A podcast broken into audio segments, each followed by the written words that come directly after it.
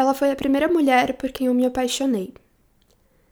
Eu já tinha me relacionado com mulheres quando a gente se conheceu, mas nunca tinha tido uma vontade real de me relacionar. Foi uma coisa super nova. Ela na época já demonstrava ser bem problemática. Eu tava num momento de vida muito interessante. Tava me descobrindo, tinha acabado de fazer minha iniciação em Reiki, tava num momento completamente oposto ao que ela mostrava. Ela tinha depressão e teve uma história de vida bem difícil. Eu me deixei muito fundo. Ela desde sempre me mostrou que não me amava, que não ia sair nada daquilo, que eu precisava parar de me iludir. Mas era num tom de manipulação muito forte. Eu já percebia, minhas amigas sempre me falavam, mas eu não me dava conta da dimensão. Eu estava num momento de muita luz e comecei a me ver como uma pessoa triste, me ver apagada. Eu estava totalmente em função dela. Quando ela me pediu em namoro, foi muito surreal. Eu nunca tinha sido pedida em namoro, então eu idealizei completamente.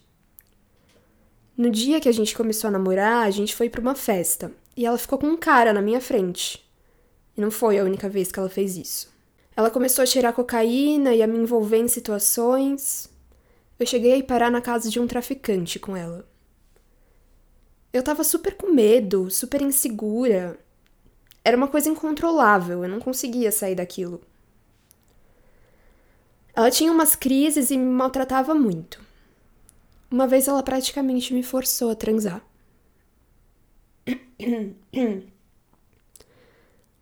Ninguém me reconhecia mais. Eu me afastei dos meus amigos. É aquela coisa, parece que tá todo mundo tentando abrir seu olho e você não quer, simplesmente. É um misto de consciência com inconsciência. Teve uma vez que ela conheceu uma menina virtualmente e ficou mandando foto dela para mim, falando que tinha encontrado a pessoa para completar o nosso relacionamento. Eu tava viajando e fiquei completamente com ciúmes, óbvio. Um dia eu fui dormir na casa dela e ela fez uma chamada de vídeo com essa menina e ficou flertando com ela. E eu do lado, na cama. Ela terminou muitas vezes comigo, mas. Quando a gente terminou definitivamente foi iniciativa minha. Foi numa festa, a gente brigou, ela ficou fora de si, roubou meu celular para não ir embora. Eu comecei a me desesperar. Ela veio para cima de mim e me deu dois socos na cara. No dia seguinte, a mãe dela me ligou e disse que tinha internado ela numa clínica de reabilitação. Até hoje eu não sei classificar o que é um relacionamento abusivo eu acho que tem comportamentos abusivos de uma das partes ou de ambas as partes, mas eu acho muito complexo. Porque, por exemplo, nesse caso, eu fui me deparando com uma realidade psicológica que eu não conhecia mesmo. A condição psicológica dela era muito determinante no comportamento que ela tinha.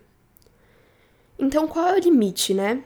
O que eu posso chamar de abuso? O que eu posso chamar de transtorno?